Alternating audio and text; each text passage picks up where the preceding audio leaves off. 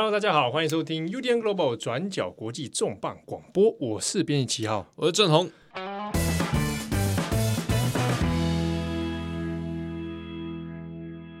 这个我们这一礼拜的重磅广播啊，来还是来聊一下关于疫情的部分啊。那今天的主题，我们特别要锁定在英国，英国的状况，哇，这个不管是从首相江省，还是到整个英国整体哦，医疗资源的匮乏啦，疫情的攀升啊，看起来都不是很乐观啊，因为感觉可能是欧洲最严重的这个国家了哈。但是 这个我们今天还没了，还没了，还没，还没，还没啊！希望在我们播出的这个时刻啊，英国的状况能够稍微改善一下。但我们今天特别来讲，当然不是说只是来聊英国疫情它它的进度如何，我们特别还是要。跟大家来分享哈，在英国这段期间，呃，不管是防疫啊、疫情的延烧啊等等，其实，在社会舆论也好，或者在政府哈的一些对外的讲话也好，都有特别提到一个蛮有趣的观念哈，就是一个大轰炸精神这件事情。啊，什么叫大轰炸精神？我们今天特别来讲这个。呃，其实大家最近可能也都被就是武汉肺炎的疫情弄得有点累嘛。那从一开始的中国，然后后来到韩国、日本、意大利、西班牙，嗯、然后现在又到美国洛杉矶，然后纽约，哇，然后现在回头又来了，就是英国。那其实，在这段时间，英国的防疫政策啦，或者是说整个国家对于这个病毒清洗的态度都蛮有趣的哈。嗯、你看，大家一开始在三月的时候啊，就大家觉得说，哎。首那英国首相 Boris Johnson 他就在讲那个什么呃群体防疫，然后那个时候就是很多人把它解读成就是所谓的佛系防疫。哎、欸，这个部分我其实我是觉得应该稍微的可能要跟听众再解释一下。那时候很多中文媒体都直接带入说所谓的佛系防疫，可是我一直觉得这个这个这个称呼实在有点去脉络了。对啊，当然就是呃英国英国一开始的防疫对策是相对消极，但是它一部分它其实。嗯，你说他佛系，他其实也不是真的所谓的佛，因为他当时所采取的策略其实相对现实。那相信大家在经过这一个多月讨论之后，应该都有一些理解，就是当时在疫情爆发的时候，英国是缺乏缺少准备，不管是物资啊、人力啊、病床啊，或者是任何的防疫对策，其实都没有一个很明显的。呃，逻辑对策应对态度这样子，嗯、所以在一开始，呃，如果大家都有关注到转角国际之前，嗯、呃，应该说从成立以来到这几年，都每年的冬天都一直在讲，对对，英国的呃健保系统就 NHS，它在每年冬天十二月前后都会例行性的进入所谓的黑色警报。嗯、那黑色警报的意思就是说，就是呃，这个时候因为呃冬季流感啊。或者是你冬天很多那种慢性病容易发作，所以呃，在这段时间急诊室的收容量它会特别的大，所以黑色警报意思就是说，在这段时间它会尽可能取消一些非迫切性的手术，然后或者是尽量呼吁大家不要进去，哎，有事没事不要看医生，有事没事不要用急诊，因为这个时候说医能量病床数不够，然后呃医护人员的能量也到一个极限。所以，呃，其实每年冬天，英国的健保体系都在压力测试。压力测试它反映出了一个问题，是英国其实从二零一零年保守党执政以来，它的整个呃健保预算一直在被大幅的修改。因为在陈平时代，大家都会觉得说，这健保就 NHS 其实是等于是战后留下的一个福利国的一个一个历史的遗产啊，对，可以讲遗产。对，那大大家都认英国人对 NHS 认同度非常高，高过他政府，高过任何东西。但是健保每年亏损，其实也是一个严重的问题，就是你不断亏损，不断负债，然后钱滚钱，然后越来没没完没了。所以在呃二零一零年，那刚好也是呃金融危机、金融海啸过后嘛，英国也遇到蛮多。过来两年多了。对，所以呃保守党政府就是当时呃 David Cameron 后来举办脱欧公投那个，他推动了一系列的呃健保改革政策。主要的逻辑就是要让整个健保体系运作更有效率。那其中包括是说，比如说，呃，对于基层医师的一些呃加速把加速训练，或者是说一些待遇上的一些调整或删减。那另外一方面的逻辑，也就是希望就是尽可能的拉高，就是住院或者是医疗接受急诊医疗的门槛。然后甚至就是在整体逻辑之下，他希望就是让你的病房的床数变少，然后长期住院率变低。嗯、但呃一系列呃以效率为挂帅改革下来，其实遇到了蛮多问题。一方面就是嗯，NH 英国其实已经是进入了一个高龄社会、超高龄社会的那种状态，它的呃人口平均其实年龄偏大。然后再来是，就是这几年其实英国健保就包括它的医生啊，或者是医护资源，其实大大很大幅度的仰赖，就是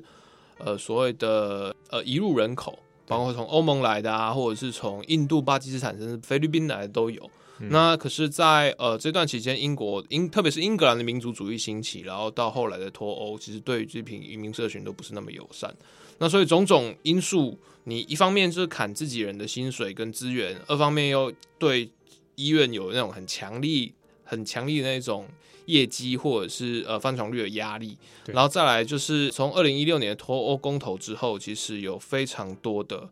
呃基层医护，就是外籍医护，其实就是决定回去，因为那时候英国一直直到现在，英国政府对于脱后后脱欧时代这些。外籍的医护人员，嗯，他这边指的不一定是医生哦，他可能是护理师，对，护理师啊，或者是说你长照机构的呃看护师，对。对，等等等，就是或者是呃医护助理等等，哦、医院的基层啊等等，对，嗯、那这些人可能都不是怎么讲，就是在呃所谓的政府高层，在以前啊都不觉得你是所谓的医疗精英，或者是所谓的呃技术型人才，嗯、所以在呃。在留人的这个段段落下，其实英国政府一直觉得有拿拿不定主意。就比如说，好了，你现在现在要脱欧，那你这些当时的逻辑是说，你这些现在在英国工作的这些外籍医护啊，那你就你就照一般人嘛，就跟其他人一样，就是申请就是呃商务签证或者是工作签证，你就没有像以前一样，就是人口自由往来移动，因为跟欧盟在一起。那你如果不要移动，你要回德国。你要回葡萄牙、回波兰没关系。那英国政府还特别去菲律宾要去，就是招聘，去巴基斯坦招聘等等，等新的人才，这样对，那就会遭遇一系列的问题嘛。那所以他其实有一些青黄不接，或者是一些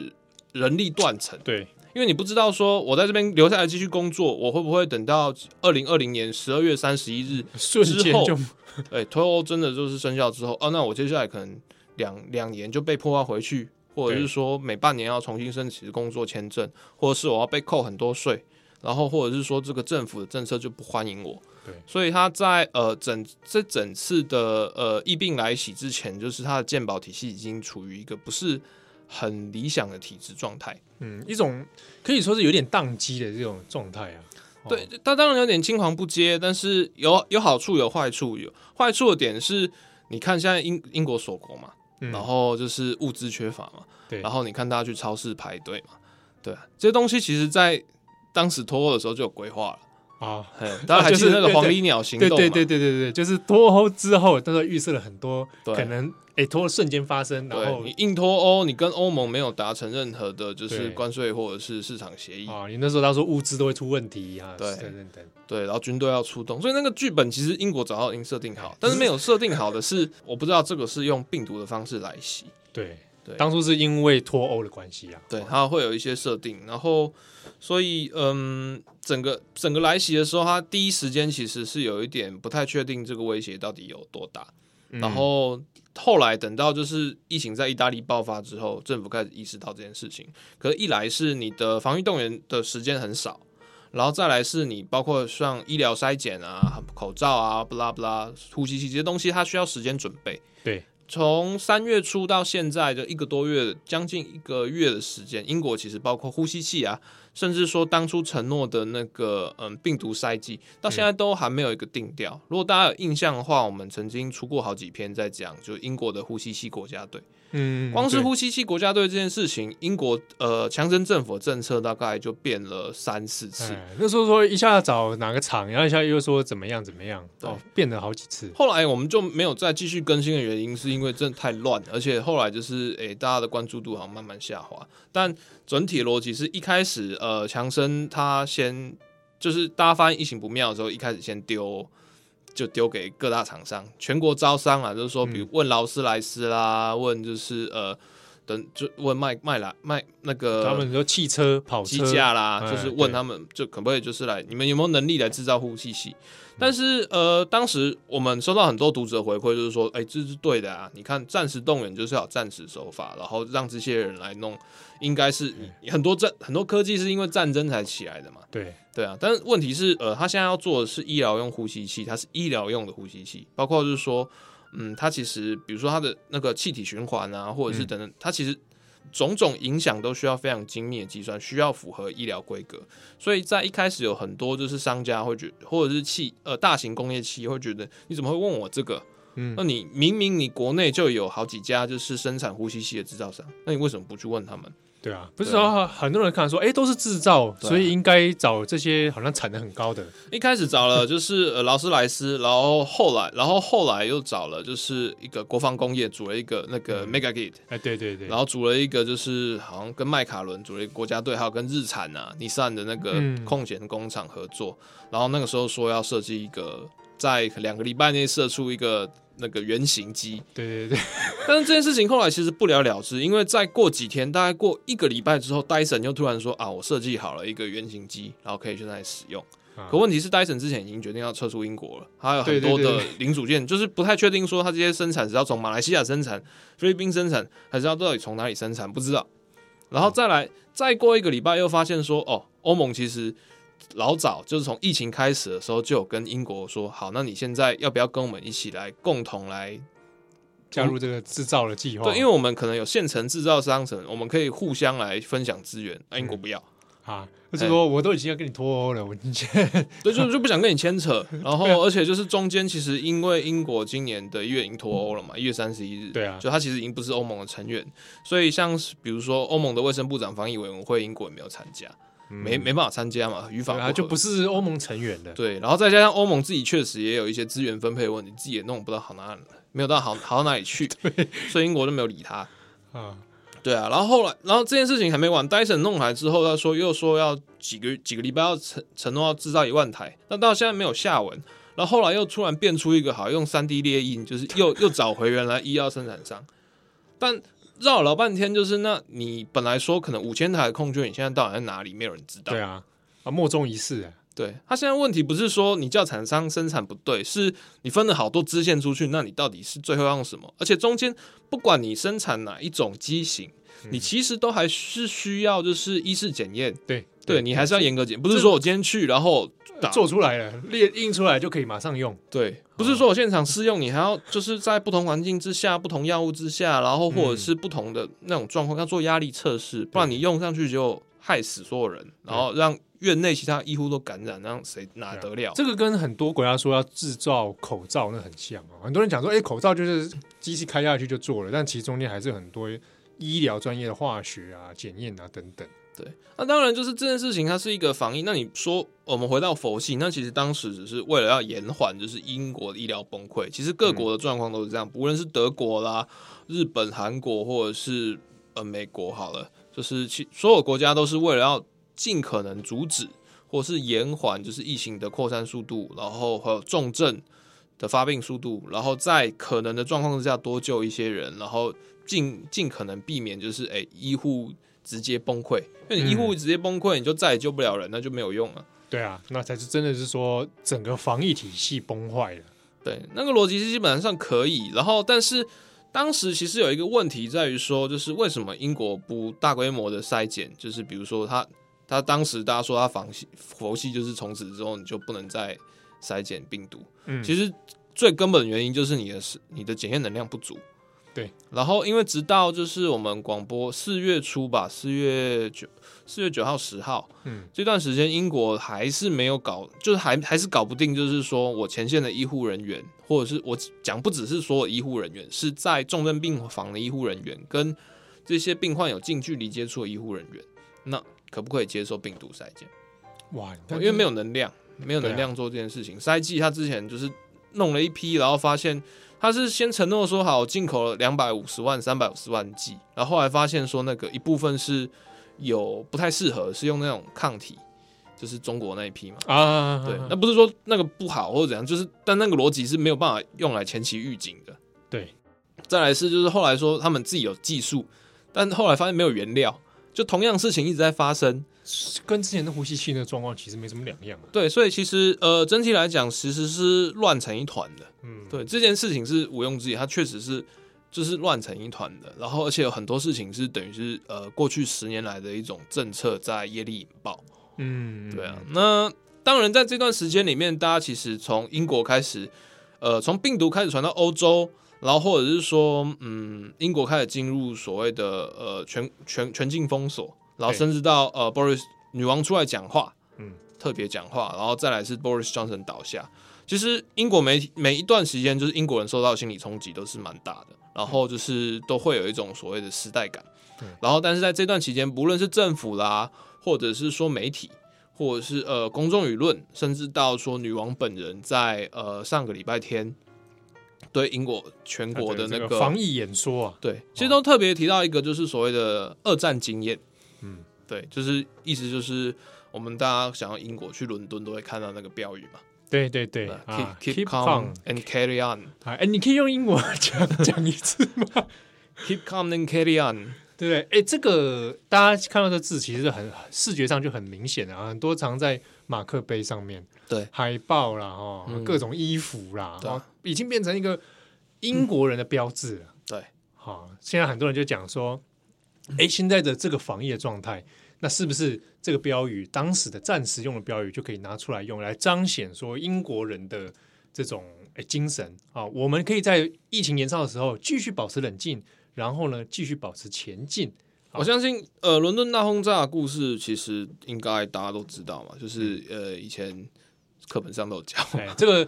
大家历史课本或者你是 Google 一下就找到那张很有名的照片了哈，在历经德军的空袭之下啊，然后结果伦敦啊还有一些建筑物可以保持着完好的状态，然后用这个来显示说当时的英国人在面对二战的时候还是可以这样。保持着冷静啊，坚韧不拔。我们简单回顾一下好了，就是呃，在一九三九年九月一号，就是德军入侵波兰，然后这个时候就是呃，二次大战正式爆发。然后在入侵波兰之前，其实就是呃，当时的英国政府张伯伦的保守党政府，其实对纳粹德国是采取所谓的姑息态度。嗯，那包括像是慕尼黑协议。等等等，它其实是以一种容许拖延时间，或甚至有些质疑者是认为不愿意面对所谓的纳粹政权的威胁性。而讲好听点，当时是说，呃，张伯伦用时间换取空间，对啊，但结果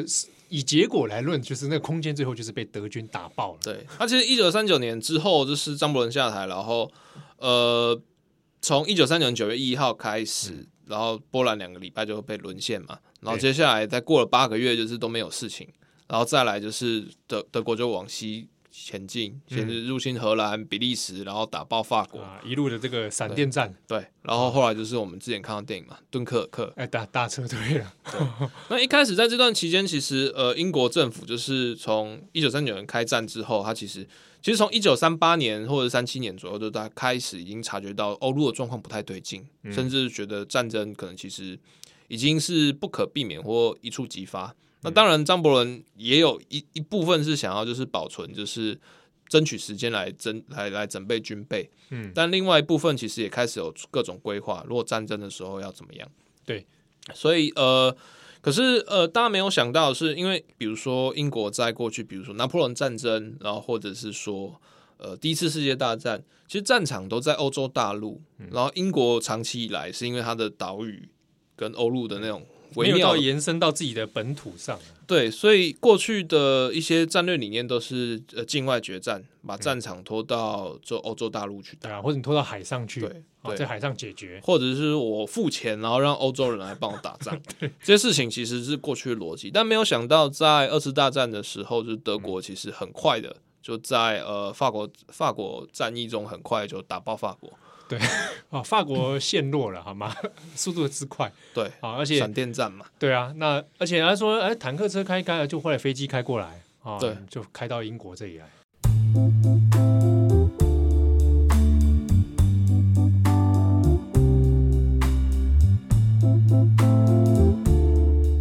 然后，呃，其实，在一九四零年的时候，其实，呃，当法国沦陷之后。其实整个英国明星士气是一度受到蛮大的冲击。那当然就是呃，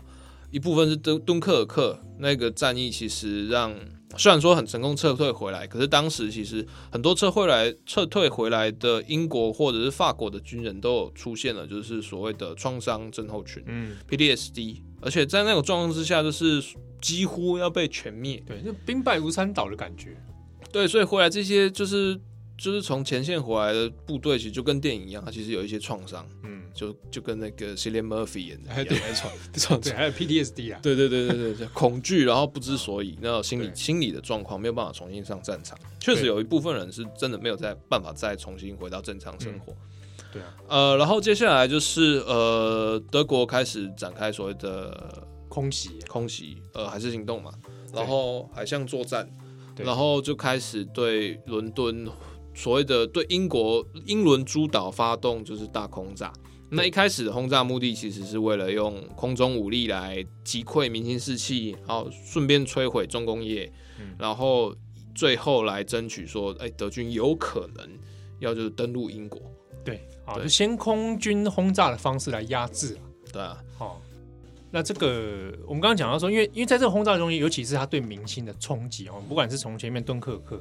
然后到英国被遭受到，尤其是伦敦哈，伦敦这个象征性的城市，然后被德军这样炸，所以当前面我们讲说那个 keep calm carry on 这个东西，在战时的时候，其实英国的自己的新闻部啊，当时讲的新闻部啊，其实如果我们这样讲，呃，精确一点，中文讲叫战时的新闻部啊，主要是战争状态的时候使用的，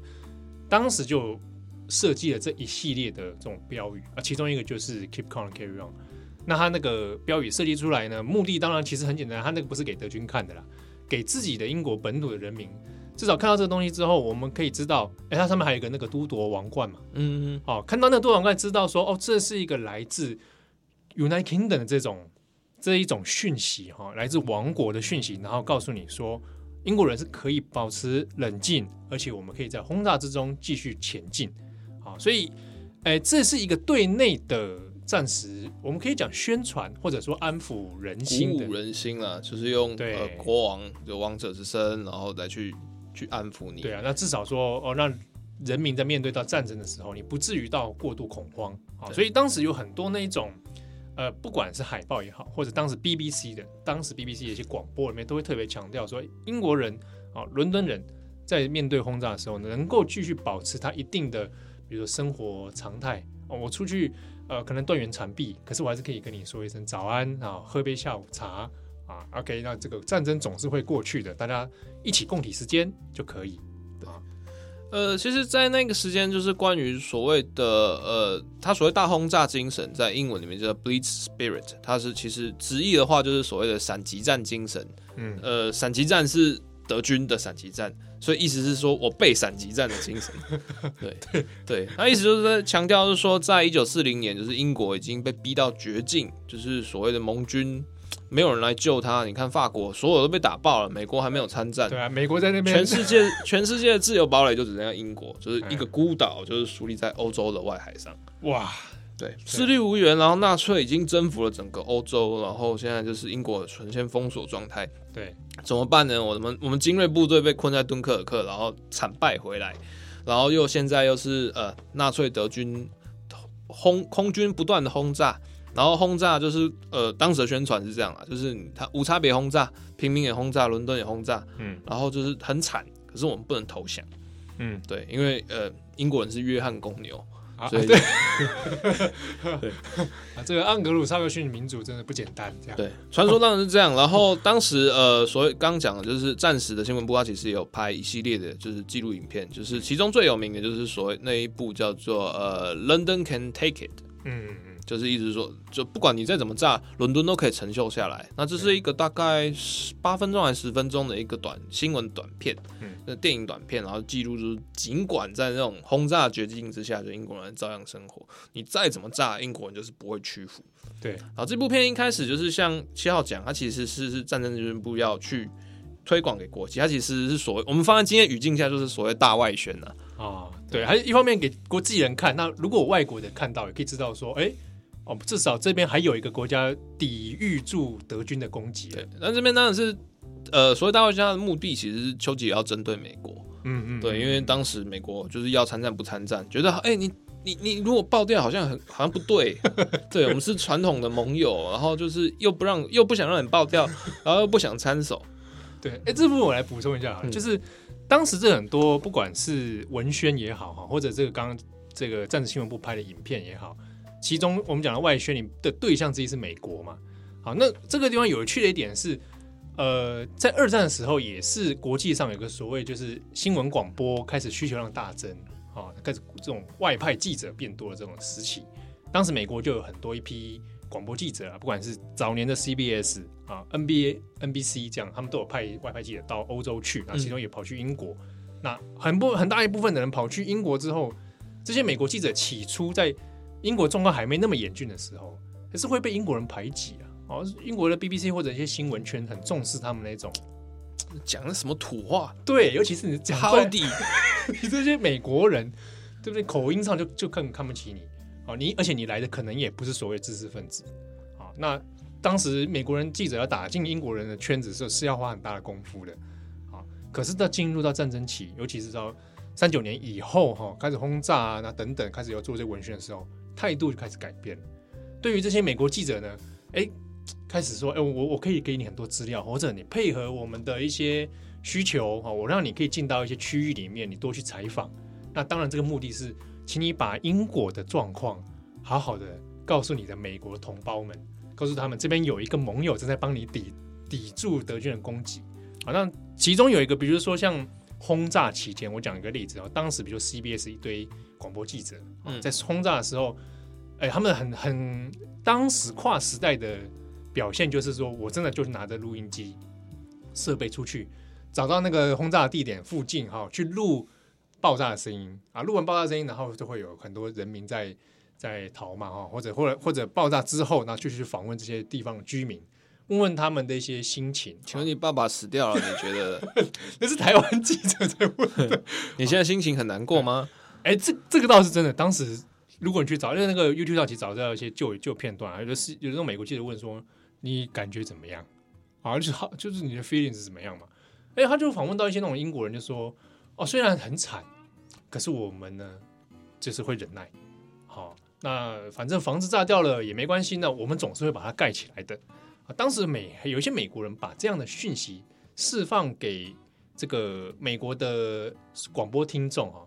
那早期一些做二战研究的一些历史学者会认为说，某种程度上。对于美国后来的参战，民意上面会对英国的同情，很大一部分来自于当时很多呃民众在收听这一种来自英国轰炸的广播。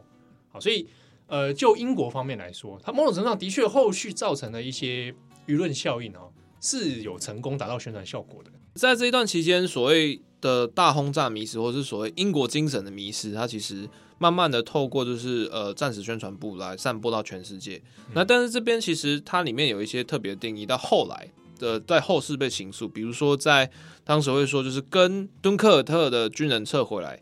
伦敦的市民或者是英国市民遇到轰炸，就是哎神色自若，哎继续 tea time，对对，就是就是就是大家还是正常生活，然后甚至还有一些研究会说就是哎当时伦敦居民睡得比较好。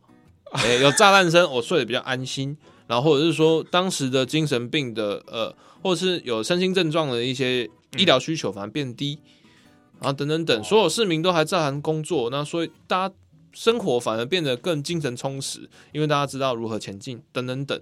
然后他最后就是，特别是在英国战后战胜了嘛，对，所谓大轰炸精神就会被象征从盟军开始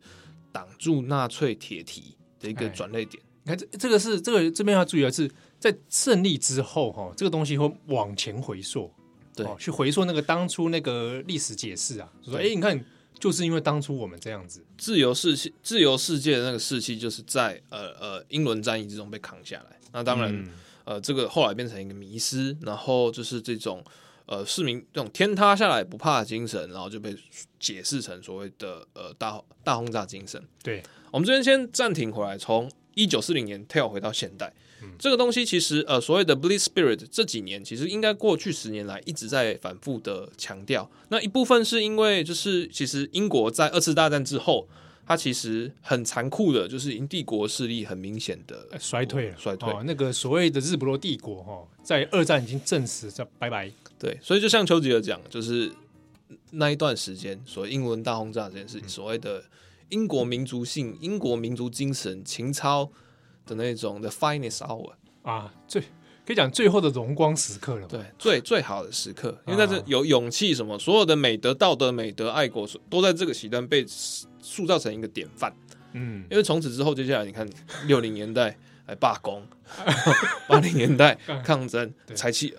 哇，应该说好事嘛，对，应该说到那到那个段期间之后，那个基本上局势是美国的天下了，对，他已经开始英国落入边陲，或者是说已经不再是所谓的一级强国，事态越来越明显，或者欧洲的一种一种头头这种感觉，所以二次大战来讲，就是在历史上所谓英国的近代。近代英国形塑民族性的形塑是一个很重要的点，然后再来一个比较现实的点，是从二零一零年开始，就是在呃保守党上台之后，呃，David Cameron 前首相决定要举办脱欧公投，嗯，的那一段时间，呃，保守党里面其实包括就所谓的我们大家很熟悉以前 UKIP 英国独立党的那个呃 Nigel Farage，嗯，那个很大嘴巴看起来像喜剧，对对，所谓的那那一批英格兰民族主义者。注意是英格兰民族主义者，他们其实会常常会以所谓大轰炸精神来借古奉今。以前的英国在战争时候，我们的祖先辈就是哎爷爷奶奶他们很英勇、很朴实那种刚勇不屈。那为什么现在好像英国就是这种啊？哇，这个很典型的那种英就是英格兰主义。对，就是你以前撑得住，你为什么现在好像哎？为什么你要怕欧盟？为什么你要为为什么你要？你要为什么畏畏缩缩？对，为什么你要卑躬屈膝？为什么你要怕让这些移民进来？哦，对啊，就是为什么？为什么讲什么东西你们都要讲经济？对，那就开始就是大轰炸精神变成一个刑诉，然后在呃脱脱欧之后嘛，嗯，就非常令人震惊的通过。对，好，通过通过了。接下来第二回事第一个想法就是。哇靠！真的要脱欧，真的要从欧盟离开，那当然就开始在数，就是哎、欸，英国会不会经济崩溃啦？啊、英国会不会成为就三流国家了？英国会不会成为欧洲最烂的边陲啦？啊，而且还甚至还开始怀疑说，哎、欸，英国人到底是不是欧洲人啊？我到底是谁啊？对啊，或者是说，好，那比如说呃，Theresa May 上来之后，大家在讲，哎、欸，每每天都要被那个那个硬脱欧或者是无协议脱欧那个状况恐吓。我们刚刚讲那个黄鹂鸟行动嘛，就是对对对对，就是规划说，如果真的在最糟脱欧状况之下，英国所遭遇的封锁等等等，啊，这个时候脱欧派媒体就开始讲，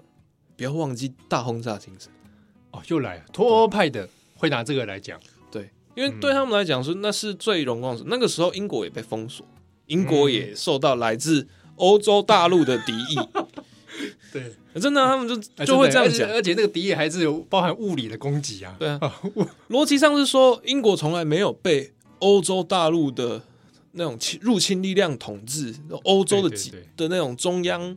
霸权。对对对，其实是有嘛？你看那个 征服者威廉，就是，就说如果要追溯到更早的话，对啊，但不管就是不管不管，挡挡住希特勒就算，对吧？拿破仑也不行，希特勒也不行，近代以来。对对对对，所以那个东西它会变成一个形塑，就是就是会变成一个很奇很奇妙的一个政治记忆点或符号。嗯、所以在脱欧公投这几年，脱绕很难，这个呃，bleed spirit 其实是不断的被暗示，keep calm and carry on，嗯，对啊，或者是 London can take it，嗯，对，哇，就是你看历经了差不多八十年哦，八十年之久啊，然后把这个词汇历史词汇用在现今套用在现今的时代里面。对，他会用这样来来形塑，而且其实呃，因为那个符号是相对比较直观、有效益，就是以前的英国人为什么可以遇到困难都不怕？那为什么现在就是以前的好像更惨呢？对啊，脱欧脱欧就脱，没有东没有红酒喝会怎么样吗？啊，对啊，又不是说炸弹真的从你天降掉下来，对啊，那当然就是我们这边不是在反串了，就是意思是说它其实是一个，它其实是一个符号嘛，那个形象，所以在这几年有一直被提到。嗯，这个也是我们回头来看，就是在呃女王这次的防疫演说之中，特别被英国媒体，比如说 BBC、Guardian、Financial Times 关注的一个特别点。在演说中，她女王她其实她采取的是一个相对温和但威严的一个姿态，她先感谢了所有防疫的人员、医护啊等等等，然后开始提到她特别提到的说，就是英国人民族历史上其实遇遇到了很多这种外来的挑战。嗯，那其中一个点就是在一九四零年代，她第一次是跟她妹妹玛格丽特公主一起来，那个时候以王族身份来对全民广播。对，他特别用这东西来带到所谓的战时记忆。一九四零年是什么时候？一九四零年就是英伦战役的高峰，伦、嗯、敦大轰炸，所以他很巧妙的讲到了所谓的 “Bleed Spirit，他没有明言讲，对，完全没有讲到纳粹德国，也完全没有讲到二次大战，完全没有讲到呃，我时空不跟你提出来啊，我只但我是跟你讲说，我跟我妹妹那个时候，对，一九四零年的时候，但是那那个事情，那个那个事情，那个时候发生什么事情？他用一种暗示性的方式来来讲，就讲这该对于英国英国人来说，一听到马上可以 catch 到画面。对，一九四零年，你跟你妹妹第一次演讲，哇，就打仗时候。对啊，啊，就是应对这个。你那时候在温莎堡，你为什么在温莎堡？因为伦敦被轰炸。对对对，跟现在一样，马上就连串联出一连串那个历史记忆。对，但是呃，他这边特别有注意到，他讲到这个，但他没有继续，他没有提到这些战争，所以他避免掉了所谓冲突性字眼。他没有在这边里面。如果在二战里会，二战的语境里面，德国是敌人。那如果我直接在提到战争的话，那现在是不是欧盟是敌人，或者是谁是敌人？这个他没有提到敌人，这个敌人是病毒。对对，这个万一不小心讲出来，反而会节外生枝，造成一些误会。所以精准的点就是精准在这里，就是敌人是病毒，嗯，然后时空不一样，但是一样是大家要团结。他讲的不是坚毅的抵抗，不是说想什么 struggle 啊，不是抵御外敌，是让大家团结。然后大家要遵照政府的指示，然后大家要冷静，大家要相信会有更好的明天，大家能过去的。那最后还要讲说，呃呃，We will meet again，那个东西直翻很奇怪，我们会再见面，但我根本没见过女王，电视上再见面那算吗？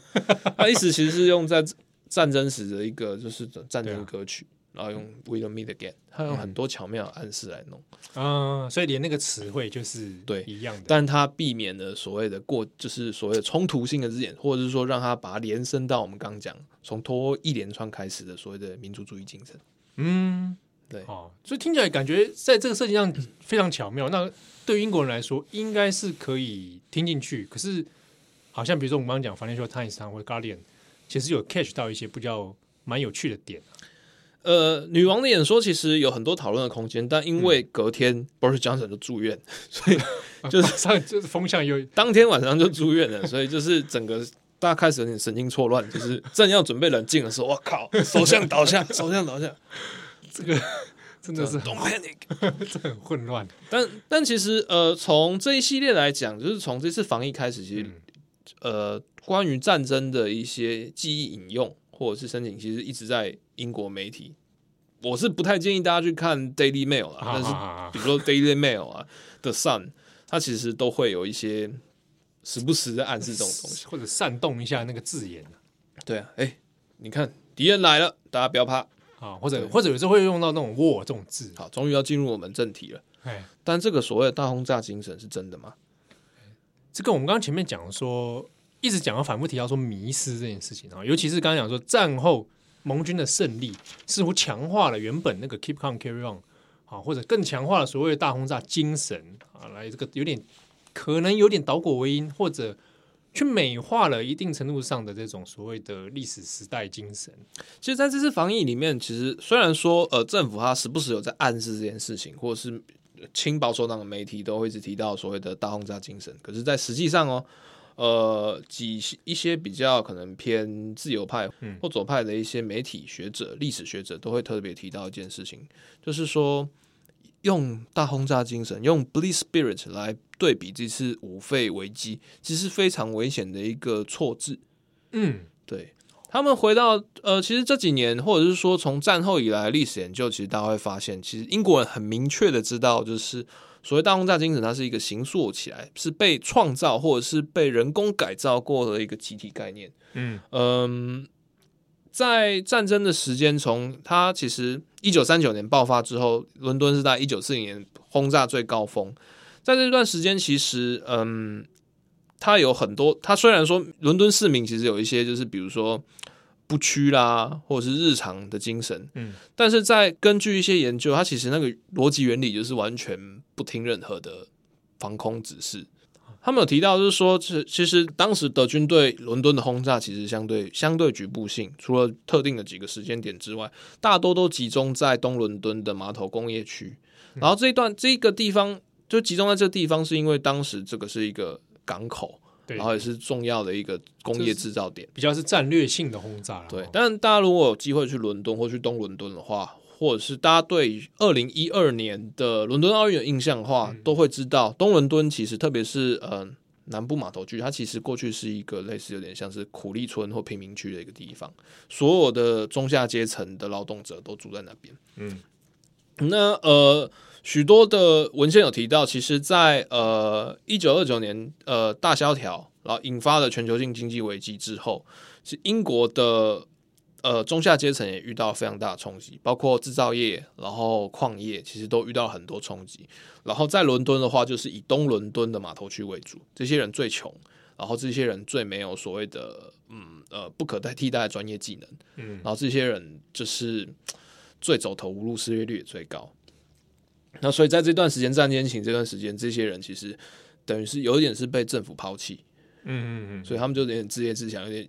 形成了一种类似像 ghetto 文化的那种状态，嗯，对，他们彼此在这段时间就社区的连结跟基点其实就已经很团结了，所以当在大轰炸时候的重建，其实很多是因为轰炸都轰炸在东伦敦集中啊，主要东伦区。这些人最穷最底层，但他们受苦最多，然后可是他们已经过去十几年都被政府忽略，所以他们也已经开始就是。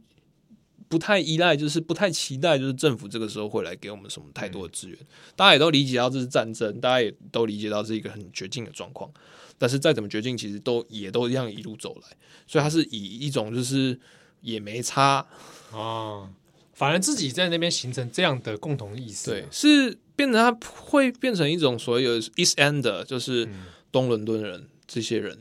他们自己的社区意识。他们那个时候有一些状况是，比如说。呃，英国乔治国王跟就是去巡视去探访，到东伦敦那看那个房子被炸，啊，结果那西那个军装笔挺来被虚报，哇，哎、欸，这个就是很明显那个阶级上的那个对落差，我觉得你屁都不懂，对啊、你们这些人穿着来这边拍照就走了，对啊，而且你们这些人平常根本就不关心这里，其实是有被虚报，它并不是所谓的那种团结，团结可能是所谓社区意识的凝结，嗯，对，然后所以他。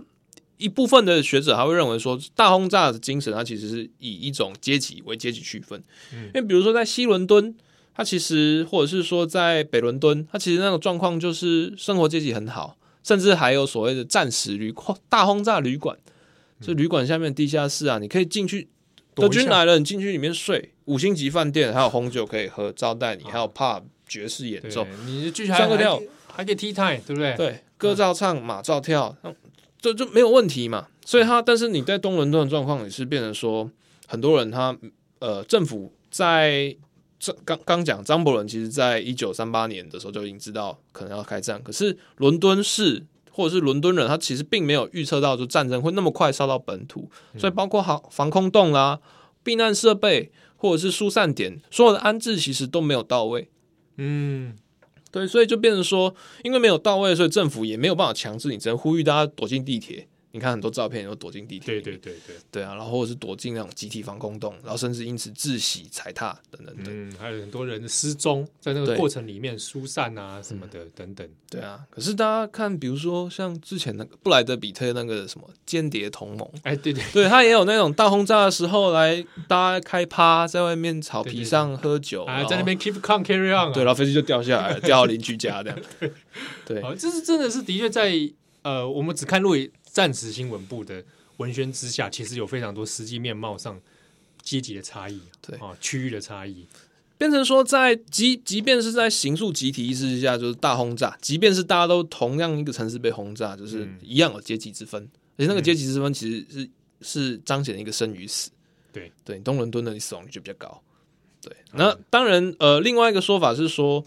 当时德军对于平民设备轰炸其实没有那么多嘛，因为你当时目的是要结束战争。如果你杀死一对平民，你接下来要登陆呢，很麻烦。对对对，这个跟所谓留岛不留人这概念是不一样的。基特勒那个时候也有要跟英国和谈的意思啊，对啊，也不是派出那个 Hus，然后就是飞到这边，然后就被抓起来。对，而且而且主要还是说德军当时资源也不是无无穷无尽啊，他不是说飞机这随便乱飞。苏联还在后面呢，谁知道什么时候捅你？对啊，对他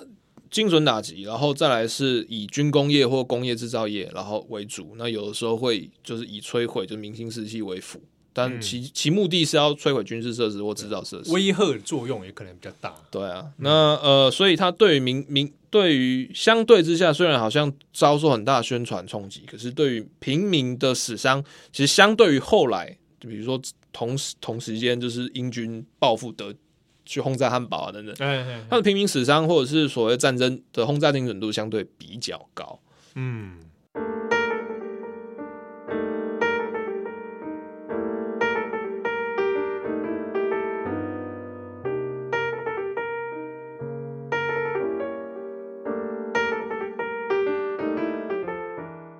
那回头来，就是大家在讲防疫的时候，很多学者讲，就是你用大轰炸精神来比你是不对的，因为在大轰炸期间，其实所有的生活日常是要全力尽可能的来维持正常运作，嗯、大家还是继续上学。大轰炸期间没有停课哦，哇，没有停课哦，哇，这这么、啊、没有在家睡觉这件事情还是要上课，对啊，然后大轰炸期间还是要上班哦，还是要照样领钱，要工作哦，对。但是防疫的状况不一样，防疫的状况是你要认知到现在有威胁。对，要完全性，就尽可能的在维持生活的状况之下，中断你的日常。对，对，它是所以是相反的概念。对，对，对，对，对，不是说啊，你继续上班，你继续这个，你就不会被感染。对，哦，这不一样的事情。而且比较微妙的点是，呃，大家有讲到现在，比如说你看不遵守居家隔离到处跑啊，罚你一百万啊，然后或者是明明知道自己有状况，还到处去传染人家。对啊，继续过着他的 keep keep calm carry on。对啊，或者是明明怎样怎样怎样，就是，但是他其实有一个状况是说，就是，呃，在大轰炸期间，其实英国政府并没有强制性的要求大家去防空避难，没有强制性啊，对，就是你要避不避？德国有，但是英国好像没有，就是要避不避你自己决定啊。对，而且就是在在当时的状况，其实如果用轰炸，如果我们逻辑是病毒来了。所以我们要配合政府防疫，我们要好好待在家里。嗯，好，我们放到大轰炸，德军来了，飞弹会掉下来，所以我们要配合政府好好避难。所以我们要尽可能来就地掩蔽。对，但大轰炸精神不是这样。德军来了，炸弹掉下来，我死或不死都有可能。那反正人狗 死活都是一条命，所以我就照样出去。啊，我照样喝下午茶。对，除非炸弹上有写我的名字，啊，不然都是我的。对对对对，怎么可能会炸到我？对啊，没有那么衰吧？对啊，真的那么衰，那也没有关系啊。我就是要坚持过着我原本的生活。他们说，暂时其实有一种所谓的宿命论，或者是一种神秘的命定逻辑，就是会一种流行的思想，就是说，嗯，呃，如果真的，如果命运就是这样的话，是我再怎么努力是不可能扭扭转它。嗯，对，与其这样，那我就好好过我的每一天，活在当下。哎，所谓的战争心灵鸡汤。哇，当然你把它回去来看，你他。呃，一这些伦敦人，他经过经济呃一战战间期，然后经济大恐慌，嗯、然后再来又遇到战争的威胁，那一路这样下来，乐天知命，这好像是很合理的事情。嗯，而且可能某种程度上他也疲乏了。如果他对当时已经有点年纪的人来说，对。但另外一个问题是在于说，就是当时其实英国根本没有好好的准备所有的市民的避难这种空间，所以比如说大家进去。呃，地铁啊，或者是等有些状况，其实它的防空结构根本不够，所以常常会酿成一些悲剧。而且后来就大家发现，就德军的轰炸其实有锁定一些点，比如说是工业区啊、工厂啊、码头啊，所以大家开始慢慢呃，除了初期开始有所谓的积极配合之外，后期大家干脆就是啊，防空洞难睡。啊，哎、欸，睡不好，大家很吵，生活环境不是很理想、啊。对，那反正横竖都是要死。那如果真的德军要炸了，我真的英国灭亡，我也没办法。所以那我干脆回家好好睡觉。好，要死也是死在我那柔软的床上。对，所以到后期其实大概有超超过一半的伦敦市民，甚至更高，嗯，七成以上，干脆都德军来就德军来了，就继续继续在家睡觉。啊，索性不避难。像当时有美国记者啊，就是德军来了，哇，好害怕，出去采访了，哇，回来又遇到炸弹，然后就回去家里，还看到那个房东太太在吃饭，呃，继续吃晚餐没有问题哦。可是你隔壁已经烧大火，没有问题哦，继续吃饭。很像我们看那个迷因图那个那只狗，我跟你讲，这个真的，当时 CBS 的访问里面就有这种桥段，所以当时是已经好几家电台或者媒体纸媒是访问到类似的东西的，很像情境喜喜剧那种桥好。对，就是那时候访问电台的时候是真的炸烂，那老太太在外面扣看自己的庭院被炸烂，然后说回去说要怎么样，那我继续吃东西啊。对，而美国人也是觉得还是要吃东西的。嗯，那时候美国人还觉得说哇哇这样可以哦，你为什么不害怕？然后对方回答害怕对我有好处吗？对那有有的初来乍到的美国人，可能还觉得哇，这个 courage，对 courage 的表现，所以到后来连美国记者就有很多都不避难，就是觉得哎、欸，反正住那边不太 OK。而且问题是后来呃，大家英国政府它不太妙，就是因为其实虽然说大家不避难是一回事，可是政府完全没有防空设备，大家其实被干掉。嗯，所以后来他们就在暂时有所谓的所谓的呃安德森防空洞，它是就是在你家后，在你家那种小院子里面挖一个。挖一个铁，挖一个小窟窿，然后弄铁皮，然后都弄上去，或者是用一些很廉价那种速成的那种呃砖瓦砖瓦的防简易防空洞。但因为偷工减料，而且因为战时的黑市经济，还有一些什么官商勾结，阿里不打，嗯，然后也有可能是单纯瞧不起这些东伦敦人很穷，所以在这些呃轰炸轰炸会有那个什么冲击波嘛？对对对，从很多防空洞是根本不是在炸弹范爆炸范围里面，然后被冲击波弄垮。对，它可能是音音波，然后冲击，然后就垮，就是就是 所谓豆腐渣工程，所以反而更多人因为这样，然后还有水被水淹死的啦，然后还有就是被那个震波压压死了。防空洞的杀伤力还比德军的炸弹厉害，当然我待在家里好像还比较安全呢。对，所以大家心里的话也是这样。所以在很后来后期，其实大家都不太去，就是大家其实已经开始习以为常，或者是大家已经属于一种就是反正也没有避难，那干嘛那么慌张？是，对对，哇那这个的确，你如果用这个概念说，我们今天拿来防疫的话，这整个就是很很很糟践的，倒吊鬼。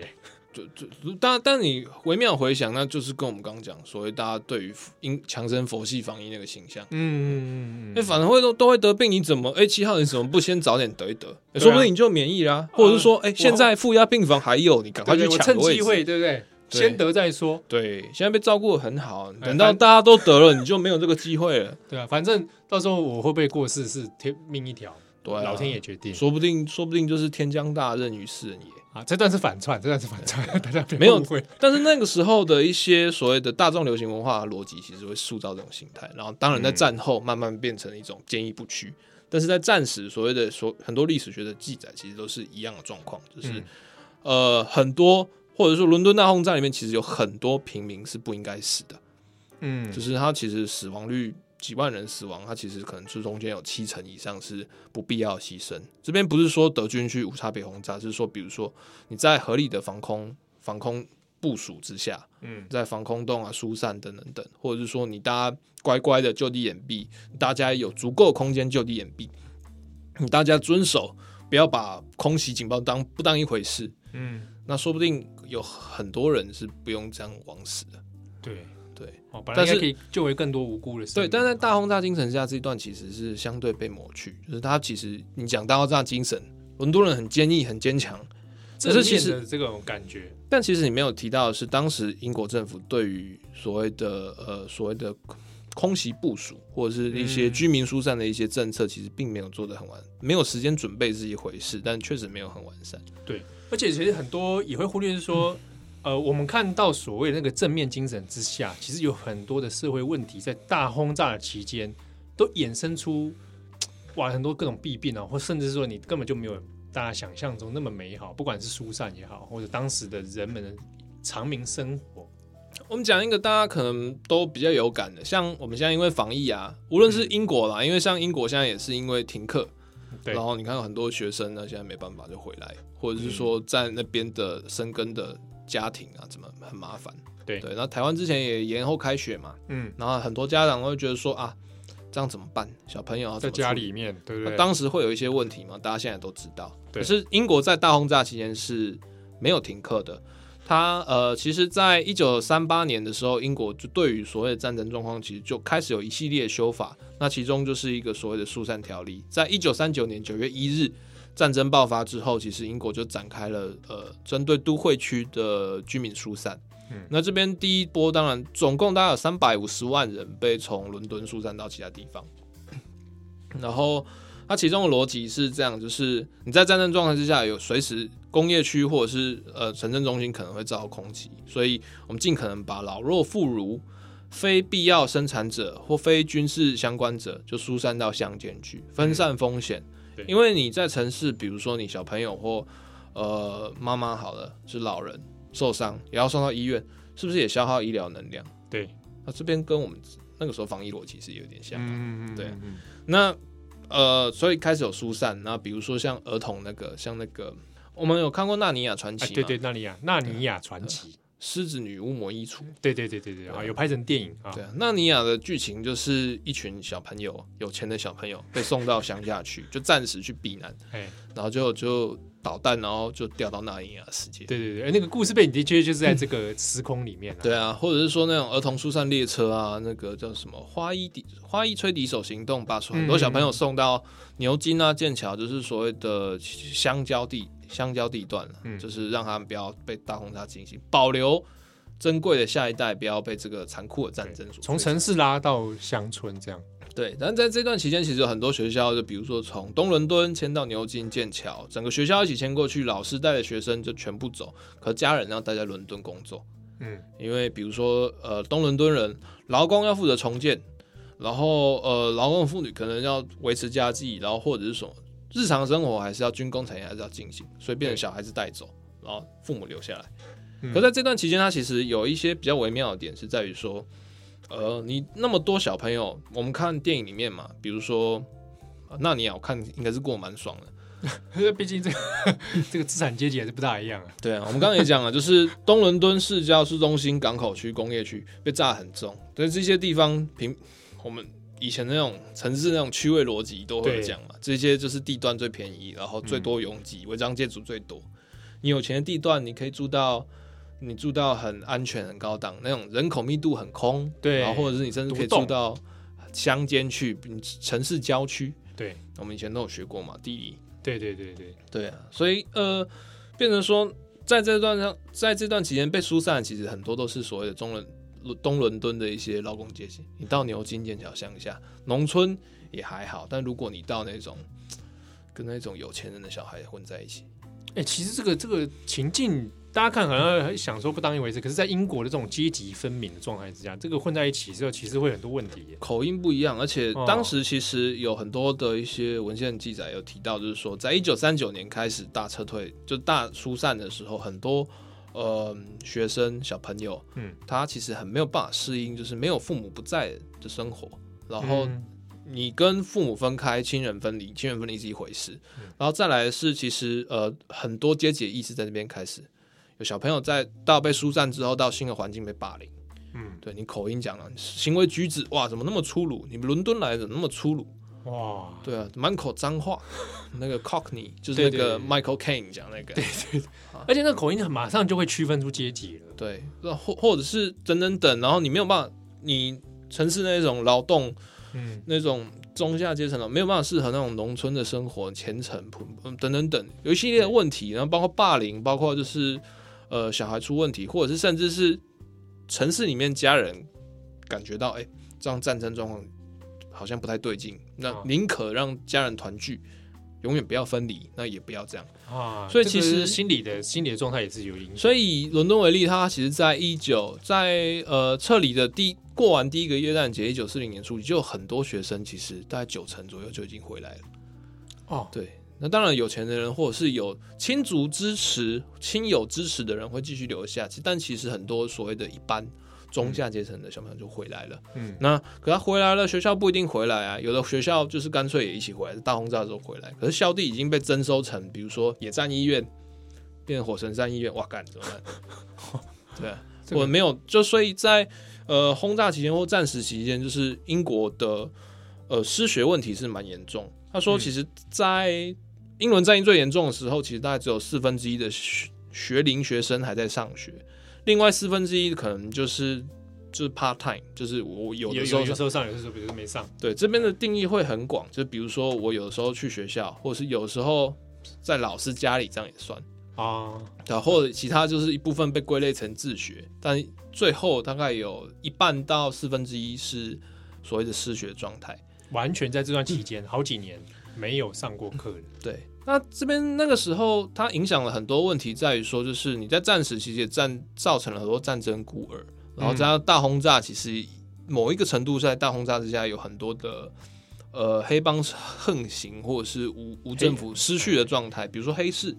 比如说抢劫、偷窃、犯罪啊。对，那其实也是一个当时也也有一波犯罪犯罪潮的热潮兴起。那但政府也都容许这件事情，因为黑市经济可以维持暂时的极端状态。嗯，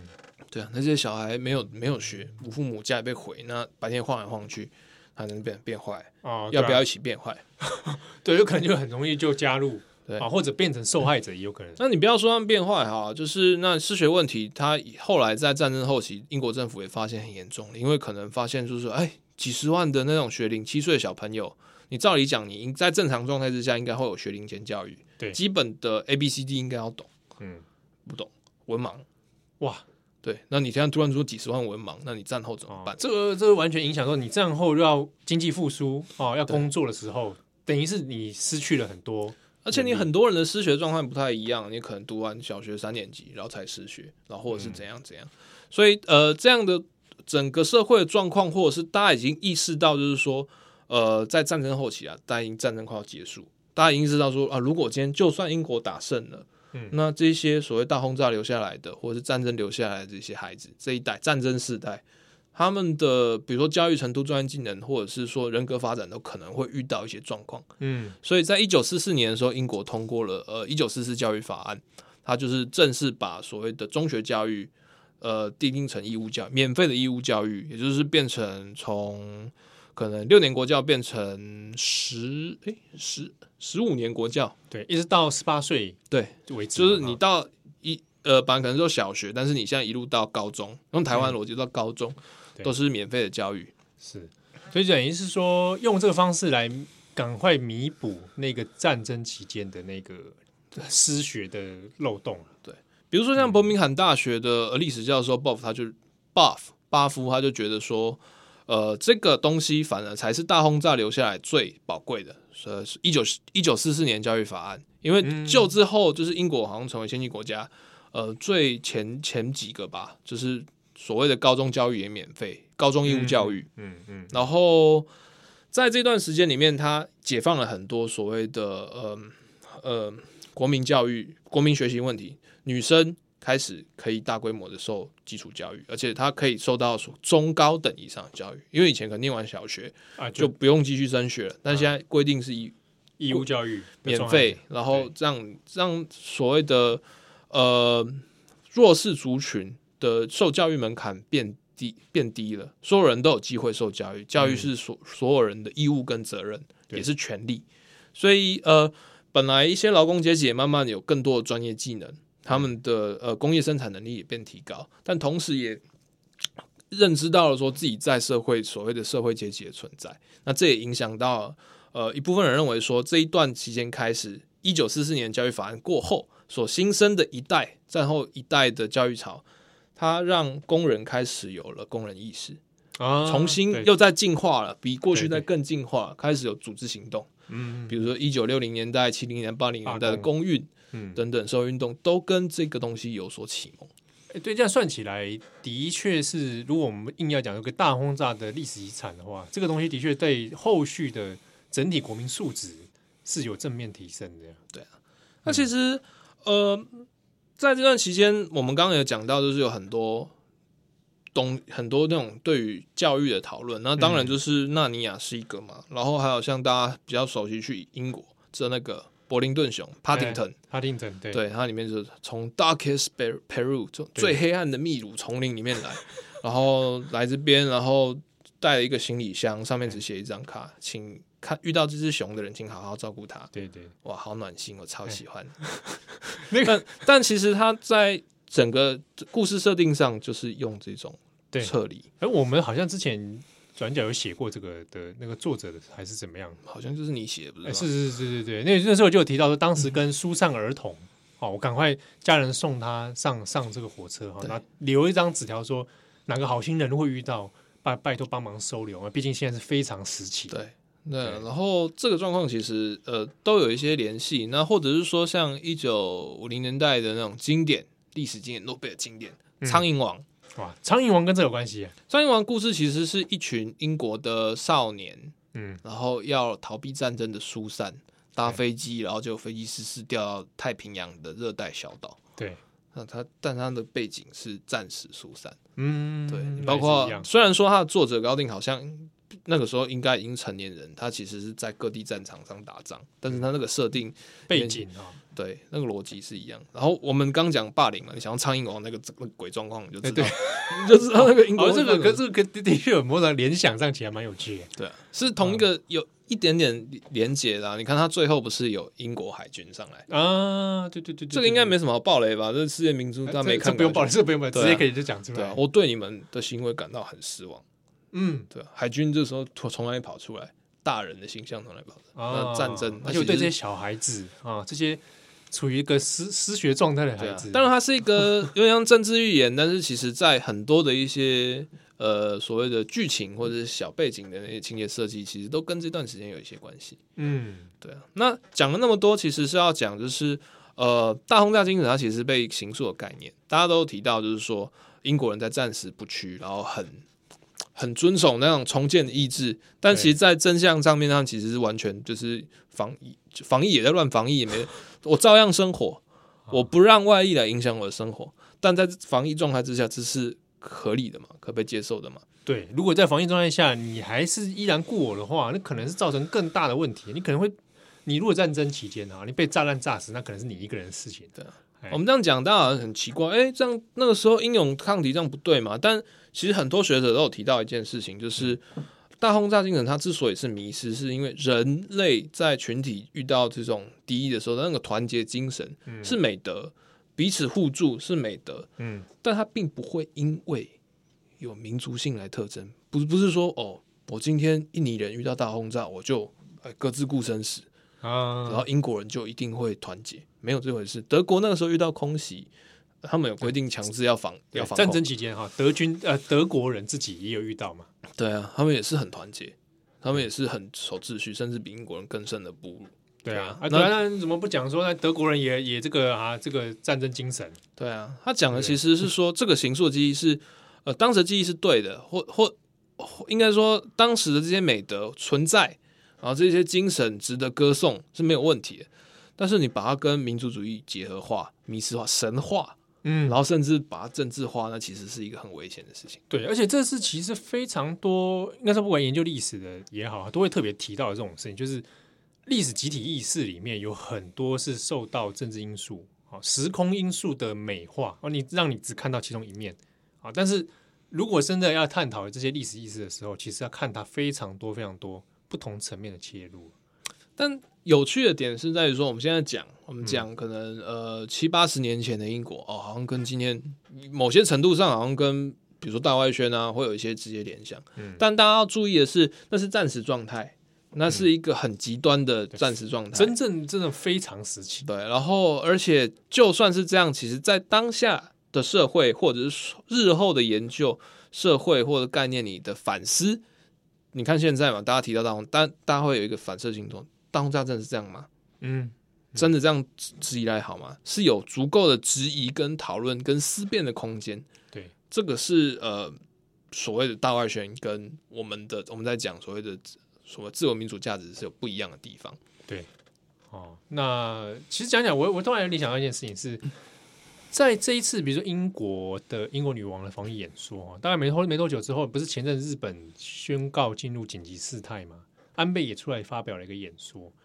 有截然不同的舆舆论效应哈，而且很有趣的，因为日本也在讨论说，我在这种防疫的状态之下，有人在讨论为什么无法像过去一样总动员